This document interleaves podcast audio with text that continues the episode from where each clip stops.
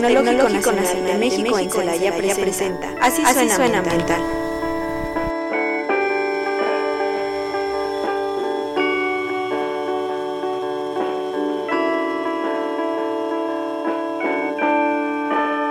Hola, muy buenas tardes, bienvenidos a su programa Así Suena Ambiental. Los saluda Mariana García en este viernes 6 de octubre del 2023. El día de hoy tenemos un tema muy especial que se llama microorganismos y seguridad alimentaria. Y pues queremos agradecer a todos los que nos están escuchando por el 89.9 de su FM, así como los que nos escuchan por el podcast de Radio Tecnológico de Celaya. Hola, buenas tardes, soy Emiliano Quintero. Este, pues aquí estamos en un nuevo episodio más de Así Suena Ambiental. Y pues queremos agradecerle a Fernando como todas las semanas que está en los controles apoyándonos. Muy bien, gracias Fernando. El día de hoy tenemos el tema, como les dije hace unos segundos, de microorganismos y seguridad alimentaria, para lo cual tenemos como invitado al doctor Sergio de los Santos Villalobos. Bienvenido, Sergio. Hola, buenas tardes. Muchas gracias por la invitación y un gusto estar con todos y todas ustedes. Muy bien. Bueno, pues para empezar vamos a leer la reseña del doctor Sergio. Él es egresado de la carrera de Ingeniería Bioquímica en el Instituto Tecnológico de Celaya, es decir, que es orgullosamente el INSE. Eh, cuenta también con un doctorado en el CIMBESTAB de Ciencias en Biotecnología de Plantas en la unidad de Irapuato. Actualmente es director del Nodo de Investigación Colección de Microorganismos Edáficos y Endófitos Nativos del Laboratorio de Biotecnología del Recurso Microbiano del Instituto Tecnológico de Sonora. Es profesor investigador en el Instituto Tecnológico de Sonora, en México, cuyo trabajo científico se ha centrado en el estudio de ecología microbiana, las interacciones planta-microorganismo-suelo, la producción de microorganismos benéficos y la conservación del recurso edáfico y fitogenético, mediante el uso de técnicas isotópicas. Actualmente es director del Nodo de Investigación, Colección de Microorganismos Edáficos y Endófitos Nativos, del Laboratorio de Biotecnología del Recurso Microbiano, el cual tiene como objetivo estudiar la microbiota nativa y sus interacciones en los principales cultivos agrícolas en México, preservando este recurso agrobiotecnológico ex. Ha publicado más de 100 artículos indizados, 20 capítulos de libro, 4 libros editados y ha participado como ponente en diversos eventos científicos nacionales e internacionales, Además, cuenta con el registro de dos patentes en el área de biotecnología y una en el área de desarrollo de software. Actualmente es miembro del Sistema Nacional de Investigadores del Consejo Nacional de Ciencia y Tecnología nivel 2. Pues nuevamente bienvenido Sergio, te agradecemos mucho tu tiempo, el estar compartiendo aquí con nosotros y con todo nuestro auditorio del Tecnológico de Celaya y de Celaya propiamente este tema. Al contrario, muchas, muchas gracias y con mucho gusto. Muchas gracias, Sergio. Bueno, pues para empezar quisiéramos que eh, nos ayudaras a ampliar un poquito sobre tu experiencia, sobre lo que haces ahí en el laboratorio y, pues cómo ha sido tu paso desde que saliste de aquí de la carrera de, Ingeniería Bioquímica hasta lo que estás haciendo actualmente. Por supuesto, y, efectivamente, orgullosamente, Lince. Primeramente me gustaría felicitarlos y felicitarlas por esta iniciativa que que permite justamente un, foro de intercambio de, conocimiento, intercambio de, opiniones, lo cual es, es muy interesante para acercar las diferentes disciplinas y poder eh, tener un, impacto positivo en la, en la sociedad. Y, estoy muy enterado que, ha sido todo un éxito esta, esta estrategia de comunicación. Eh, y bien, y efectivamente, eh, en, estos años eh, nos hemos dedicado al estudio de los microorganismos que se encuentran en los agroecosistemas, es decir, eh, aislándolos, caracterizándolos y um, enfocando los esfuerzos en identificar aquellos que nos permiten incrementar los rendimientos agrícolas, incrementar la calidad de dichos cultivos, reduciendo el uso de agroinsumos, lo cual, por supuesto, tiene un impacto positivo en la economía de los productores y también en la reducción de contaminación ambiental generada por las prácticas agrícolas convencionales. Suena súper bien. Este, a ver, em, Emiliano, va a empezar con la entrevista ya propiamente. Como pudimos escuchar, pues tienes un, un, gran conocimiento en el ámbito de la biotecnología, entonces queremos este, saber si nos puedes comentar sobre qué es lo que se hace en el laboratorio de biotecnología del recurso microbiano en el Instituto Tecnológico de Sonora. Sí, en, el Laboratorio de Biotecnología de Recurso Microbiano o LBRM, también contamos con una colección de microorganismos edáficos y endófitos nativos que hemos llamado Colmena, donde principalmente estudiamos la ecología, la fisiología y también aspectos eh, ómicos, como genómicos, transcriptómicos, metabolómicos, de las interacciones plantas-microorganismos en los agroecosistemas. Esto con el objetivo de innovar eh, en términos de la aplicación y diseño de inoculantes microbianos que potencien la seguridad alimentaria o la soberanía alimentaria en México y eso a través de enfoques eh, o estrategias holísticas que nos garanticen un efecto que sean económicamente viable para los productores bajo condiciones actuales y en perspectivas de cambio climático y por supuesto mitigando los efectos eh, no deseados de las prácticas agrícolas intensivas convencionales. Híjole, suena súper interesante y súper amplio, ¿no? Porque, bueno, desde tiempos inmemorables sabemos que los microorganismos son quienes ayudan a las plantas a metabolizar o a absorber también eh, los nutrientes que requieren para su crecimiento y para su desarrollo. Entonces, eh, lo que nos comentas ahorita suena como amplísimo, ¿no? Como muy, muy, muy grande y muy ¿cómo se le puede llamar? Complejo de investigar, y, pero, eh, bueno, por lo que leí y por lo que estuve investigando sobre lo que realizan ahí en el laboratorio y sobre lo que realizan ahí en Colmena, ¿tienen algún proyecto o alguna investigación que sea como su proyecto estrella o hay algún enfoque específico en el que se, eh, em, se especialicen, especialicen ajá, gracias Emiliano, especialicen ahí en el laboratorio? Sí, en realidad el, objetivo que tenemos en nuestro equipo de trabajo es contribuir de forma sostenible a incrementar los rendimientos agrícolas y la calidad de dichos cultivos. Y para esto, como bien comentan, hay muchos enfoques, los cuales todos son igual de, importantes, eh, desde el aislamiento, caracterización de dichos microorganismos, la afiliación taxonómica, que es un aspecto muy importante para conocer con qué microorganismos estamos trabajando, porque así como tenemos microorganismos eh, desde un punto de vista o una clasificación antropocéntrica, microorganismos benéficos, también tenemos eh, patógenos. Y entonces es muy importante poder identificar con qué tipo de microorganismos estamos trabajando para no reintroducir o aumentar en los agroecosistemas microorganismos que si bien tiene un impacto positivo en el rendimiento, puede tener algunos aspectos eh, negativos en términos de bioseguridad. Entonces también nos enfocamos en esos, en esos, en esos temas. También en, en, identificar cuál es el mecanismo por el cual esos microorganismos tienen estos efectos positivos, ya que si no conocemos el fundamento, no conocemos el funcionamiento, difícilmente podemos innovar y, y la innovación es un punto clave en, estos aspectos, como en muchos otros, por supuesto.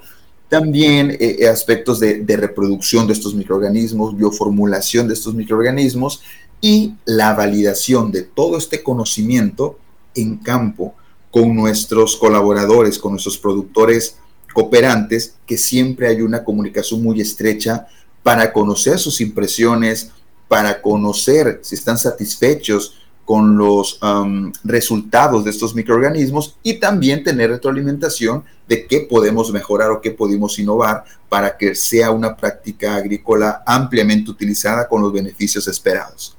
Yo creo que eso es parte de lo más importante, ¿no? Que no solamente se queda en el laboratorio, sino que también se va a la realidad con productores, que están haciendo pues su trabajo en, estas cuestiones y que pueden tener los resultados en la vida real, ¿no? No solamente en la cuestión experimental.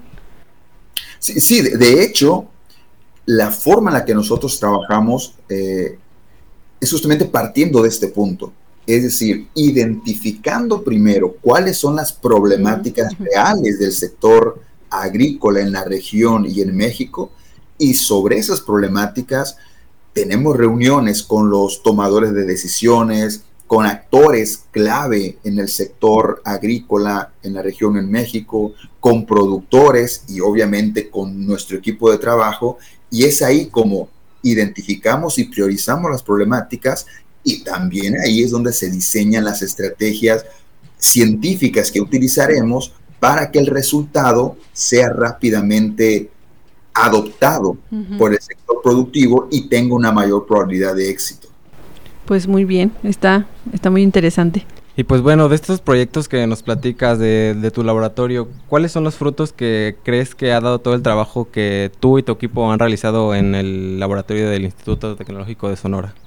Sí, como equipo de trabajo, yo creo que no hay mejor fruto que em, el fortalecimiento del recurso humano que egresa de nuestro laboratorio y de nuestra institución, que son personas eh, líderes con una capacidad de, solución de problemas agrobiotecnológicos actuales y futuros, con una capacidad crítica de enfrentar dichos problemas. Así que como responsable de este equipo de trabajo, creo que no hay mayor fruto que eso, formar recursos humanos altamente capacitados, con capacidad de liderazgo, una capacidad crítica de afrontar los retos actuales y futuros en, diferentes sectores primarios, en este caso la agricultura, y en términos en, eh, tangibles, em, la generación de inoculantes microbianos, de consorcios microbianos que han permitido mantener o incrementar los rendimientos agrícolas disminuyendo dosis de fertilización. En el caso concreto en trigo hemos logrado mantener o incluso incrementar en 10% los rendimientos de este cultivo, reduciendo hasta en un 50% el uso de fertilizantes nitrogenados, que como mencionábamos, tiene un impacto económico, por supuesto, pero también tiene un impacto ambiental. Y, esto aplicado a diferentes cultivos. Eh, por ejemplo, Hemos hecho desarrollos tecnológicos también para, para maíz, hemos hecho desarrollos tecnológicos para, para papa, para chile, para frijol, para cítricos, para mango. Entonces, como les comentaba en un inicio, nos reunimos con, con los actores clave en, en, en ese sector, identificamos, priorizamos las problemáticas y sobre eso enfocamos la investigación, que por supuesto es investigación transdisciplinaria en la cual hacemos equipo con diferentes investigadores e investigadoras de México y de diferentes partes del, mundo para incrementar las probabilidades de éxito de estas agrobiotecnologías desarrolladas. Suena muy bien, Sergio. La verdad es que es un trabajo muy completo, es decir, no estamos hablando solamente, supongo, de ingenieros eh, en el área, sino también de otras disciplinas que requieren, eh, pues, apoyarse en ellas para lograr estos resultados, ¿no? Más o menos cuántas personas o cuántas personas tienen ahí en el laboratorio y de qué grados académicos. Actualmente somos aproximadamente 50 personas, eh, desde nivel licenciatura, maestría, por ejemplo, licenciaturas en ingeniería en biotecnología, ingeniero en ciencias ambientales, ingenieros biosistemas, y también hay Um, personas en la carrera de, diseño gráfico, por ejemplo, que nos ayudan mucho a, difundir esta información que necesita llegar al usuario final. O sea que el equipo de trabajo es, amplio. También hay estudiantes de la maestría en ciencias y recursos naturales de Litson, del doctorado en, eh, ciencias con especialidad en biotecnología también de nuestra institución, y también tenemos uh, investigadoras haciendo estancias postdoctorales.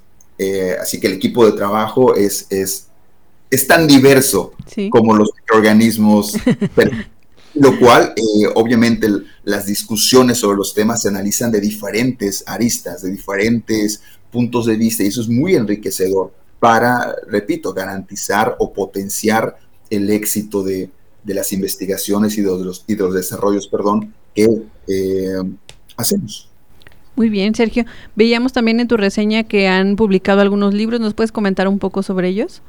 Eh, con mucho gusto. El, primer libro eh, se publicó hace, hace un par de años, eh, que se centra en la, una estrategia de inducción de mutaciones para generar variabilidad genética en cultivos de importancia agrícola en América Latina y el Caribe. Es un libro que muestra las diferentes estrategias, enfoques y metas alcanzadas en diferentes países de América Latina y el, y el Caribe utilizando irradiación gamma. Este es un proyecto en el que trabajamos aproximadamente 17 países de América Latina y el Caribe y fue un proyecto financiado por el Organismo Internacional de Energía Atómica. Entonces, este libro es, muy importante porque nos permite una estrategia eficiente y económicamente viable para generar variedades de cultivos agrícolas para atender ciertas eh, retos, ciertos retos que tenemos actualmente y también en perspectiva ante el cambio climático. Em, un segundo libro que se presentó hace unos meses sobre alternativas sostenibles para eh, la producción de trigo, en el cual nos enfocamos en el uso de microorganismos benéficos, en la reducción de fertilizantes nitrogenados, uso eficiente de agua, estrategias eh, de simulación eh, informática para predecir rendimientos bajo diferentes escenarios. Eso también está pensado para situaciones eh, de cambio climático, de estrés hídrico, por mencionar algunos, algunos ejemplos. Pues bastante trabajo, ¿no? Supongo que ha, sido el resultado de un trabajo muy exhaustivo. Y ahorita que comentabas que no solamente es de México, sino de otros países de Latinoamérica y del Caribe, eso quiere decir que han trabajado con otros expertos de otros países para poder llegar a estos resultados, ¿no?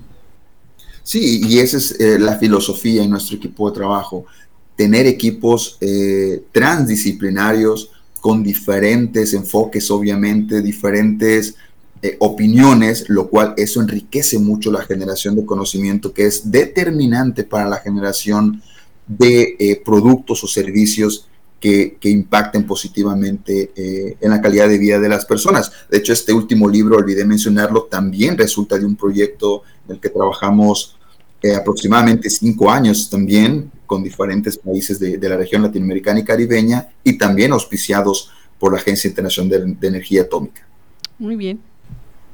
Y pues bueno, este queríamos saber este para tener más este claridad sobre lo que es el término de seguridad alimentaria, ¿podrías este esclarecernos a qué nos referimos cuando hablamos de, de la seguridad alimentaria? La, seguridad alimentaria básicamente es, es una situación en la que todas las personas en todo momento tienen un acceso tanto económico como físico a suficientes alimentos inocuos y de calidad para satisfacer sus, necesidades y así desarrollar una vida saludable. Esto eh, obviamente tiene muchos, muchos términos, esta ecuación.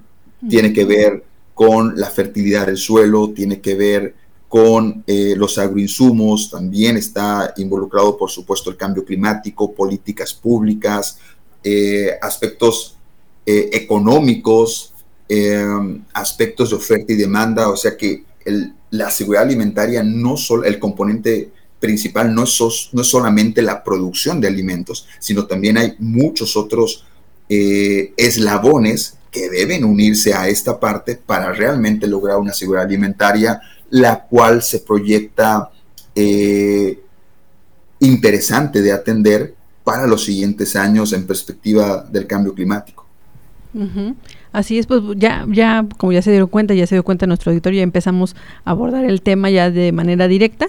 Y, y bueno, yo, yo quisiera, bueno, yo y nuestro auditorio quisiéramos saber, Sergio, qué eh, eh, ¿cuál es la problemática que justifica pues que estemos hablando de este tema? Porque a lo mejor mucha gente puede pensar, bueno, es que los alimentos están ahí, yo los veo ahí para, para aventar para arriba, ¿no? En los centros comerciales, etcétera, pero ¿qué, ¿qué, justifica el que estemos hablando de seguridad alimentaria y todas estas estrategias técnicas y desarrollos científicos y de innovación que hacen ustedes y otras instituciones?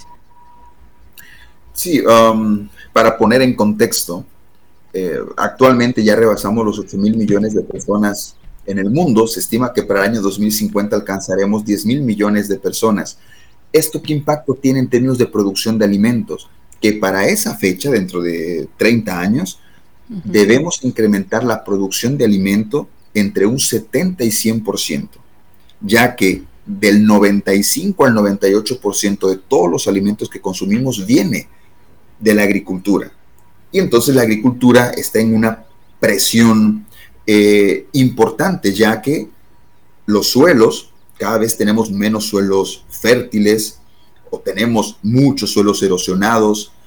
Por ejemplo, se estima que para el año 2045 a 2050, si continuamos con las prácticas agrícolas intensivas actuales, no tendremos suelo fértil para producir alimento.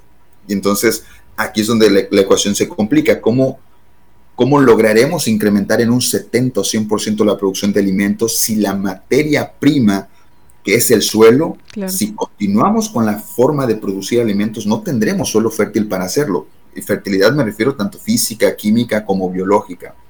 A esto sumemos el impacto de eh, menor disponibilidad del recurso hídrico, que sabemos que es una problemática importante, no solamente para el sector agrícola, sino para la vida misma.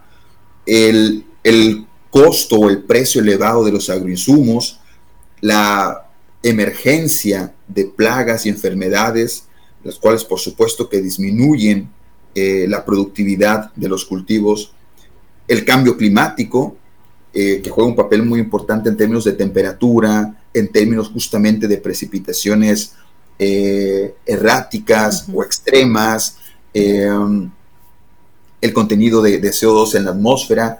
Entonces, hay mucho atrás de producir alimentos que actualmente se está trabajando, como bien se comenta, en muchos equipos de trabajo en México y en el mundo, y también cómo, cómo lograr producir esos alimentos dentro de los siguientes 20, 30 años, donde tendremos una presión aún mayor.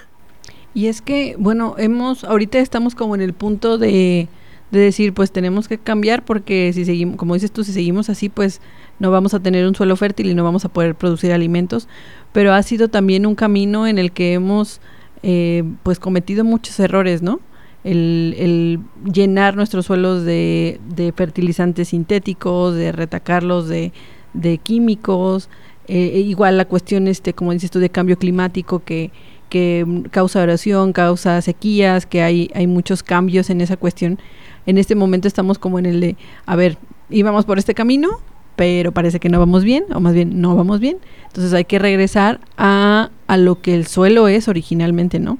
a los microorganismos, a potencializarlos, a, ver cómo eh, ellos, mm, eh, con, apoyo de nosotros, obviamente, y de la investigación, pueden eh, recuperarlo, ¿no? ¿Es, correcto como lo estoy viendo, Sergio? Sí, sí, en, estos temas todos y todas estamos involucrados de que todos consumimos alimentos. Y entonces, desde un principio básico de qué alimentos se consumen, generar menos desechos, es decir, comprar alimentos que no se van a consumir y que van a, y que van a eh, generar un, residuo. Desde ahí estamos colocando una presión fuerte al sector agrícola, que para mantener ese, ese consumo eh, se requiere un mayor rendimiento y ya no hay una superficie eh, que la agricultura pueda utilizar, porque ya la presión entre el sector, por ejemplo, urbano con el sector agrícola es tan grande, compitiendo por ese suelo y por el agua también. Entonces la agricultura está entrando en un punto donde debe incrementar rendimiento, es decir, en la, misma superficie que tiene, con suelos más intervenidos, más degradados, producir más alimentos. Entonces, desde el hábito de consumo, desde las estrategias, también de, consumo, estrategias de comercialización, juegan un papel muy importante en el que toda la sociedad estamos involucrados. Y ya por la parte de producción, por supuesto que estamos trabajando eh, muchos equipos a nivel mundial en, en cómo hacer esa producción rentable y sostenible al mismo tiempo para garantizar lo que discutíamos previamente, la seguridad alimentaria. Nosotros enfocamos repito, en el uso de microorganismos benéficos, pero hay otros, otros enfoques muy interesantes que obviamente vamos sumando. Está por una parte el fitomejoramiento, el desarrollo de prácticas agrícolas eh, sostenibles, y la estrategia es unir todos estos enfoques para tener propuestas económicamente viables, sostenibles y que tengan un impacto positivo. Claro, así es. Pues bueno, Sergio, vamos a ir a un corte promocional de la radio y regresamos en unos minutos para seguir platicando contigo. En un momento volvemos. Gracias. Así suena ambiental. Ya regresamos.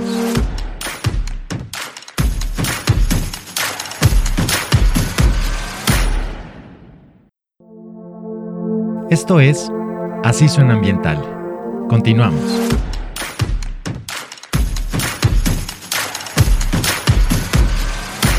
Y pues bueno, ya estamos de regreso aquí en su programa Así Suena Ambiental. En el bloque anterior el invitado Sergio nos estaba platicando sobre cuál es la problemática actual en el mundo que justifica que estemos aquí hablando de la seguridad alimentaria.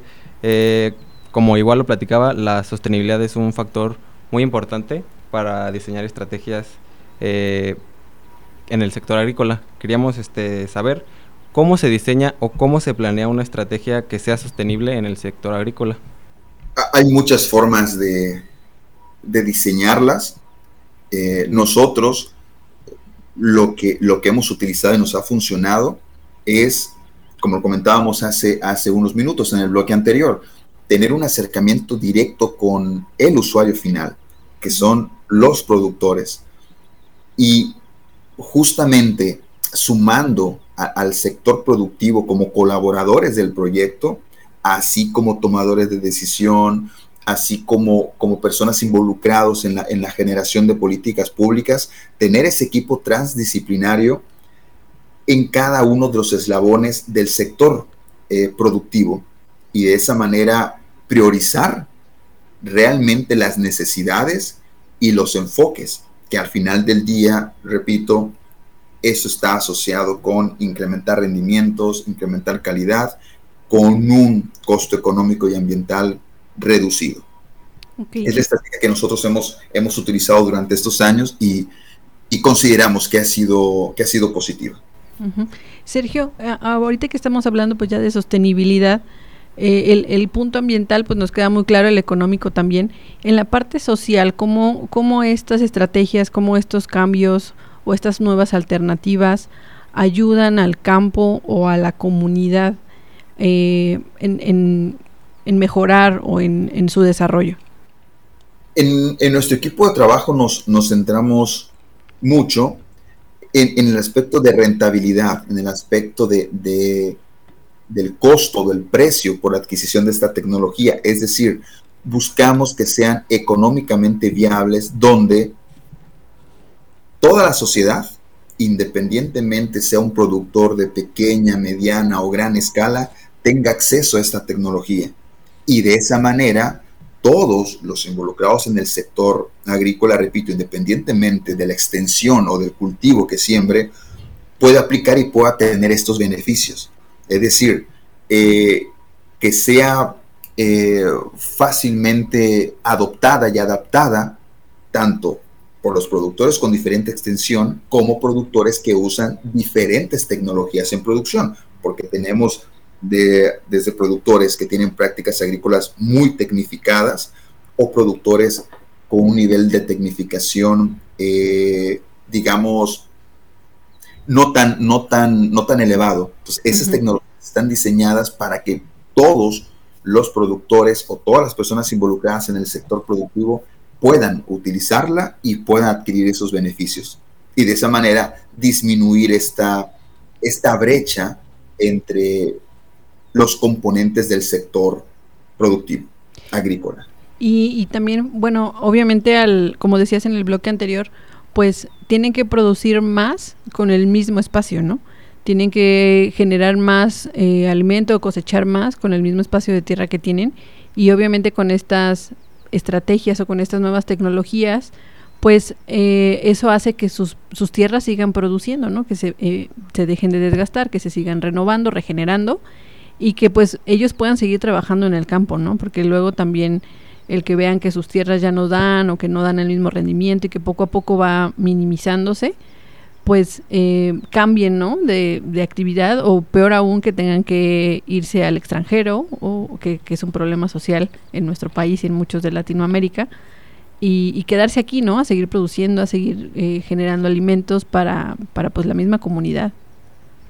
Sí, totalmente de acuerdo. Entonces, son, son muchas estrategias, eh, como nos podemos percatar a lo largo de esta, de esta plática. El, producir alimentos va mucho más allá de, una parcela donde esté un cultivo, aplicar prácticas agrícolas y ahí termina el, impacto del sector agrícola o, garantizar la seguridad alimentaria. La seguridad alimentaria va mucho más allá, tiene un componente económico, tiene un, componente político, un componente social, un componente de, sostenibilidad. Entonces es, es, es amplia, es amplia la disciplina y volvemos al, mismo punto, integrar equipos de trabajo transdisciplinarios juega un papel muy importante. Han habido proyectos en los cuales hemos involucrado, por ejemplo, personas, eh, sociólogos, eh, personas que se dedican a la psicología ambiental, personas que están involucradas en el extensionismo y todo esto para que realmente lo que se hace en la investigación, que es resultado de identificar problemas reales en el sector, realmente regrese en ese sector productivo primario y tenga el impacto que esperamos. Y obviamente eh, la, investigación, la ciencia juega un papel muy importante para migrar hacia esos escenarios donde toda la sociedad tenga un impacto positivo e incrementemos la calidad de vida de cada uno de nosotros. Así es, finalmente ese es el objetivo de la ciencia, ¿no? Que todo lo que se desarrolle pues sea para el bien de la humanidad y obviamente con base en esto también para el medio ambiente. Y pues bueno, como sabemos, pues existen muchos tipos de microorganismos, ¿no? Miles de millones. Queremos saber eh, qué tipos de microorganismos son los que se utilizan para llevar a cabo estas estrategias que nos ayudarán a mirar al sector agrícola a un desarrollo sostenible. Eh, sí, justamente esa es la pregunta que también a nosotros nos gustaría saber. ¿Cuáles son estos microorganismos? Como, como bien lo, lo comentas hay una gran población de microorganismos y una gran diversidad de microorganismos para contextualizar. En un gramo de suelo, en un gramo de suelo hay más microorganismos que humanos en este planeta. Mm. Imaginemos la, población de microorganismos y la diversidad eh, funcional incluso. Entonces, ¿cuál es la estrategia? La que utilizamos en nuestro equipo de trabajo es primero conocer quiénes están ahí, quiénes están en un ecosistema, ya sea trigo, ya sea hortalizas, ya sea frutales, y dependiendo de cada región, porque no olvidemos que esta población y esta diversidad de microorganismos es cambiante en tiempo y espacio. Es decir, el trigo producido en el Bajío tendrá microorganismos asociados a él, muy probablemente distintos al trigo que se produce aquí en el Valle del Yaqui. Entonces, primero es conocer la zona donde, vamos a trabajar o donde queremos implementar esas tecnologías. Después, conocer qué microorganismos están ahí y qué funciones pueden desarrollar. Posteriormente, de esos microorganismos que desarrollan o pueden desarrollar una función que nos interese, que no represente ningún riesgo, ni al suelo, ni a ese cultivo, ni a otros cultivos, ni animales, ni, a agua temas exactamente, ni, al humano, por supuesto, porque es, es común encontrar microorganismos eh, que representan riesgos a la salud pública, pero que tengan impactos positivos en el sector agrícola. Entonces, aquí el fin no justifica los medios, es decir, aquí hay protocolos o en estos temas protocolos de bioética y de bioseguridad en el cual aun cuando un microorganismo tenga un impacto positivo en el sector agrícola, si tiene la capacidad o el potencial de afectar a humanos, plantas, agua, suelo, no podemos utilizarlo. Ese es el primer punto donde nosotros eh, ya identificamos cuáles tienen este potencial benéfico y que no represente riesgos a la salud. Otro punto importante a, la salud me, refiero como una salud, con este contexto de que todo el, impacto de la salud en todos los sistemas es uno solo. Em, posteriormente, que este microorganismo realmente funcione en campo, porque la brecha entre el laboratorio, invernadero y campo es muy amplia, y que el sistema de o la estrategia de reproducción masiva para una aplicación extensiva sea costo efectiva, ya que hay microorganismos que tienen una alta capacidad y potencial, pero que la reproducción industrial es costosa y genera entonces que el bioproducto sea costoso y solamente un grupo específico de productores lo pueden utilizar y esto estaría, bajo nuestro humilde punto de vista, eh, de forma contraria a lo que discutíamos hace unos momentos, de que todos deben tener acceso a esta tecnología, no, no, debe ser una tecnología que estratifique aún más ¿okay? E, e, esta, este sector, y obviamente la parte de validación, la parte de transferencia de conocimiento y algo muy importante, generar foro de discusión donde podamos acercar a todos los componentes y actualizar sobre estos temas que se está descubriendo, innovando cada X periodo. Muy bien, muy bien Sergio, muchas gracias por tu respuesta. ¿Qué, qué, y, bueno, que, que, era, una, era una pregunta difícil, ¿no? Bueno, como dices tú, era como lo que ustedes también quieren saber. Pero bueno, ese proceso de investigación los va, va acotando, ¿no? Hacia llegar a, a ciertos microorganismos que llegan a hacer ese trabajo. Y a eso va la siguiente pregunta. ¿Qué beneficios se obtienen o se tienen en el suelo por el uso de estos microorganismos eh, para los productores? ¿Qué hace o cuál es la acción de estos micro o de estas inoculaciones que se hacen al suelo con estos microorganismos? Los beneficios son, son distintos eh, y esto va a depender justamente del género o de la especie del microorganismo empleado. Eh, no significa o no necesariamente todos los microorganismos benéficos tendrán todas las bondades. De hecho, es, es muy poco probable, muy poco probable encontrar este escenario. Básicamente, cada microorganismo tiene un nicho ecológico, tiene una función, pero de forma global podríamos indicar un eh, ciclaje de nutrientes, por ejemplo, carbono, que esto impacta positivamente el contenido de materia orgánica en el suelo y un suelo con un alto contenido de materia orgánica obviamente tiene impactos positivos en términos de textura, en términos de fertilidad química, en términos de fertilidad, fertilidad biológica. También el ciclaje de nutrientes, para hacerlo disponible para la planta, solubilizador de potasio, solubilización de fósforo, que también juega un papel muy importante en nutrición vegetal y está asociado al rendimiento, control de plagas y enfermedades, producción de algunas fitohormonas que ayuda al, crecimiento y desarrollo de las plantas, por ejemplo, de la raíz y plantas con una eh, biomasa radicular mayor tiene mayor probabilidad de poder eh, eh, capturar nutriente y agua que tiene un impacto en, su fisiología, tolerancia a diferentes tipos de estrés abiótico, como sequías, como temperaturas extremas, como suelos salinos, por mencionar ejemplos.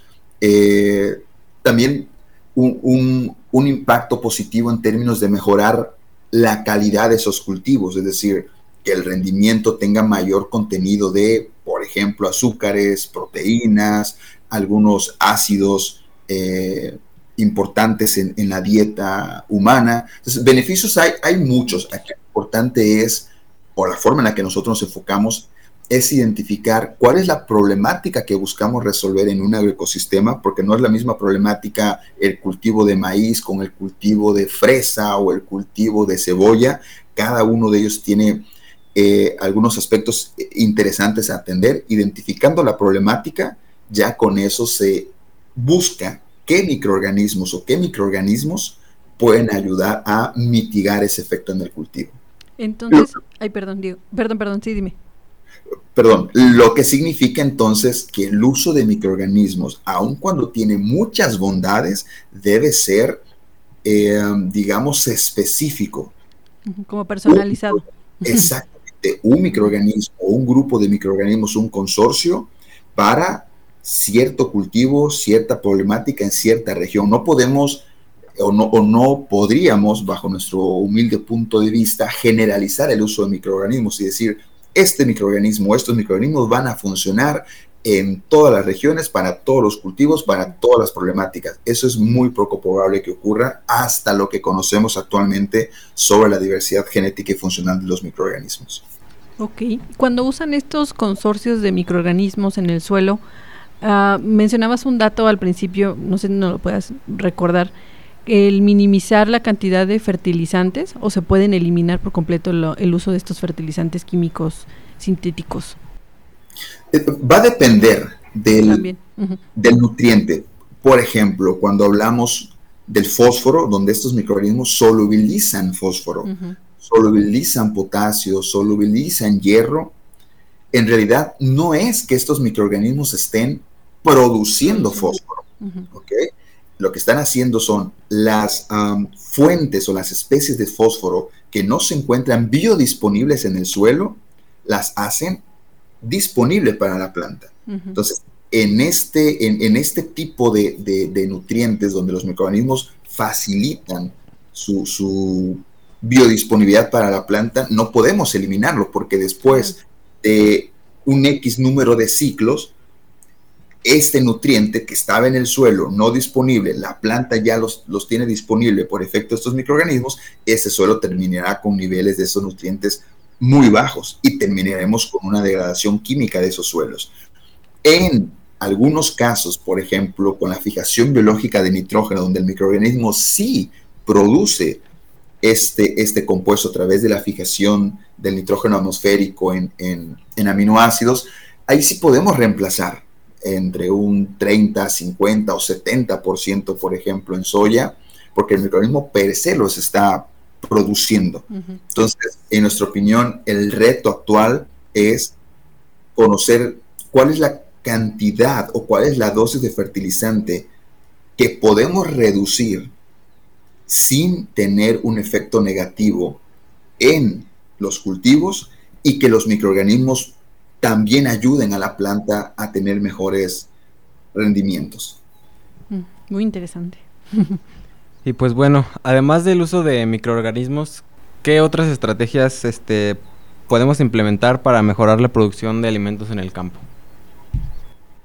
Nosotros utilizamos o nos estamos enfocando, por ejemplo, en estrategias de labranza, de una agricultura intensiva a una agricultura de mínima labranza, donde los restos vegetales se incorporen al suelo, haya poco movimiento del suelo, entonces de esa manera eh, mantener o potenciar la estructura, el ciclaje de nutrientes, el mantenimiento de esos nutrientes en el suelo, la parte también de fitomejoramiento, que es algo que estamos estudiando, eh, obviamente la parte de bioprospección de microorganismos benéficos, esto también asociado con el uso eficiente de, de agua, eh, el uso eficiente de fertilizantes nitrogenados eh, y cómo las condiciones edáficas y climáticas actuales y en perspectiva ante, ante, el cambio climático tienen un efecto en estos sistemas. Y otro, otro enfoque en el cual estamos estudiando de manera eh, sólida el control de plagas y enfermedades, tanto aquellas que tenemos actualmente en los cultivos como aquellas que eh, proyectamos que aparecerán en los siguientes 10, 15, 20 o 30 años asociados principalmente al cambio climático. Entonces, son esas estrategias que en nuestro laboratorio estamos eh, estudiando.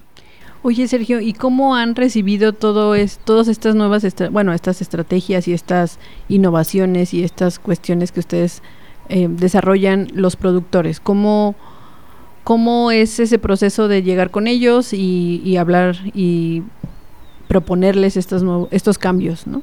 ¿Es, ¿Es, complejo o, o sí hay apertura a, a hacer estos, estas estrategias nuevas? Durante los, los años que llevamos en, en, la institución y en esta región, hemos, hemos visto un cambio muy positivo eh, por parte de los, de los productores eh, ya que, como mencionábamos previamente, ellos son parte de nuestros proyectos desde la etapa inicial, desde la gestión del proyecto. Ellos están involucrados, ellos eh, son colaboradores de este proyecto. porque Buscamos resolver problemáticas que los productores tienen en la región. ¿okay? O sea, no es, bajo nuestro enfoque, no es hacer ciencia y de lo que se genere, ver si le sirve a los productores. Uh -huh. ¿no? es un efecto o es una visión eh, eh, contraria, es nos acercamos a ellos, cuál es la problemática que la mayoría o todos tienen y ahí enfocamos eh, los recursos, tanto tiempo, recursos económicos, esfuerzos. Y entonces eso significa que al ser ellos parte, podemos ah, validar las tecnologías en sus parcelas, podemos tener retroalimentación también de ellos y juntos vamos eh, innovando. ¿ok? Obviamente está sumado el componente tomador de decisión, el componente político, entonces eh, ha sido un, un, cambio muy positivo, lo cual aprovecho para, para agradecer a, todo, a todos los productores que se han que se han unido a los proyectos, a los tomadores de decisión, a los gestores de políticas públicas. Así que ha sido un, un, proceso muy positivo, muy interesante y que no solamente ha, quedado en, en, en, nuestra zona, en nuestra ciudad, también ha migrado a otras ciudades, incluso a otros estados, lo cual estamos muy, muy contentos por eso y por, y por el interés de todas las personas involucradas. Muy bien. Y pues bueno, queremos saber este qué proyectos, qué, qué se viene para tu equipo en el laboratorio de biotecnología allá en el Instituto Tecnológico de Sonora. ¿Qué es lo que planea hacer en estos próximos años? Continuar, continuar con el firme compromiso de generar alternativas agrotecnológicas sostenibles que tengan un impacto positivo en el campo mexicano, continuar eh, sumando esfuerzos, colaboradores y colaboradoras en, el área o áreas afines para eh, proponer esas alternativas con mayor probabilidad de éxito, continuar el firme compromiso de nuestro laboratorio y del Instituto Tecnológico de Sonora de formar recursos humanos altamente capacitados, eh, con una eh, proactividad, con un espíritu de, de, solidaridad, de liderazgo para afrontar estos y muchos otros retos más. Así que eh, eso es lo que, lo que continuaremos trabajando y aquí se unirán, por supuesto, diferentes proyectos a lo largo de, de cómo vayan innovando, se vaya generando información sobre los proyectos actuales.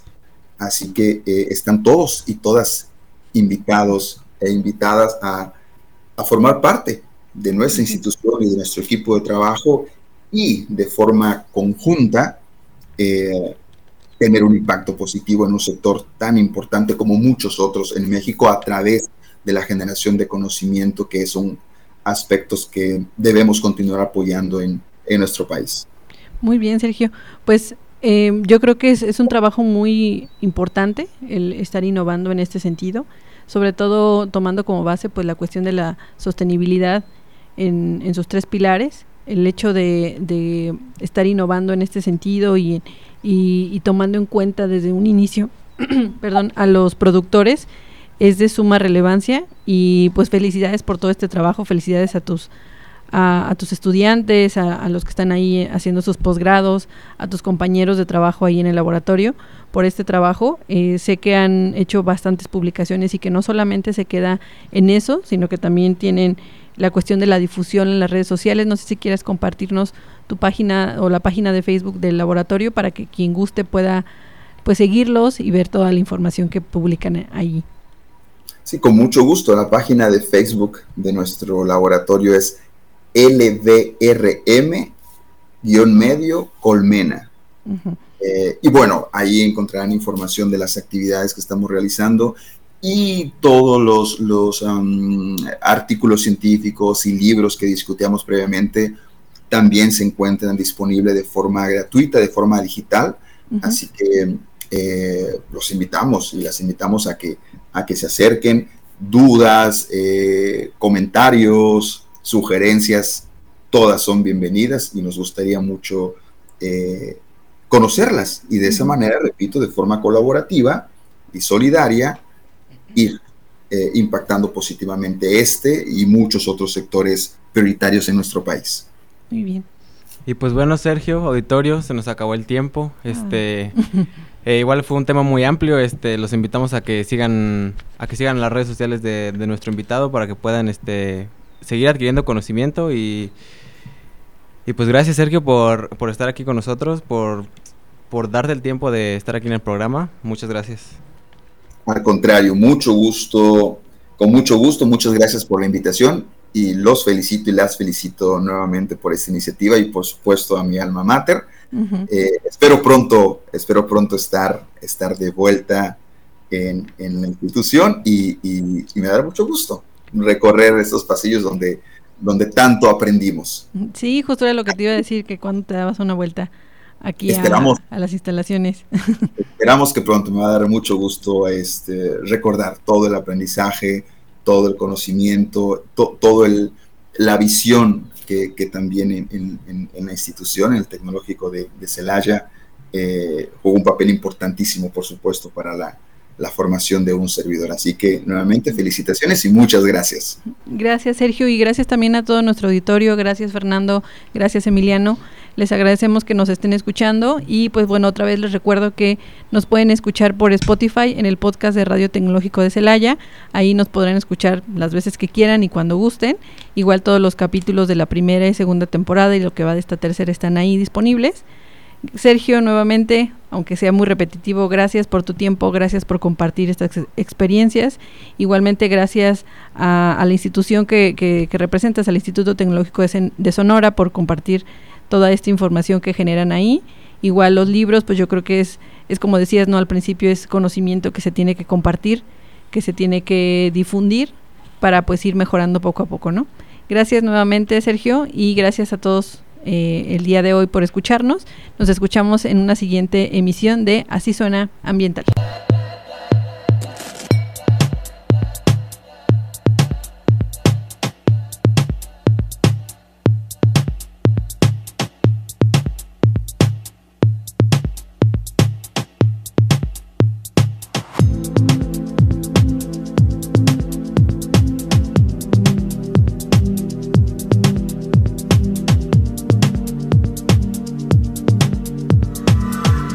Sintonizar Así Suena Ambiental. Te esperamos todos los viernes en punto de las 3 de la tarde por Radio Tecnológico de Celaya.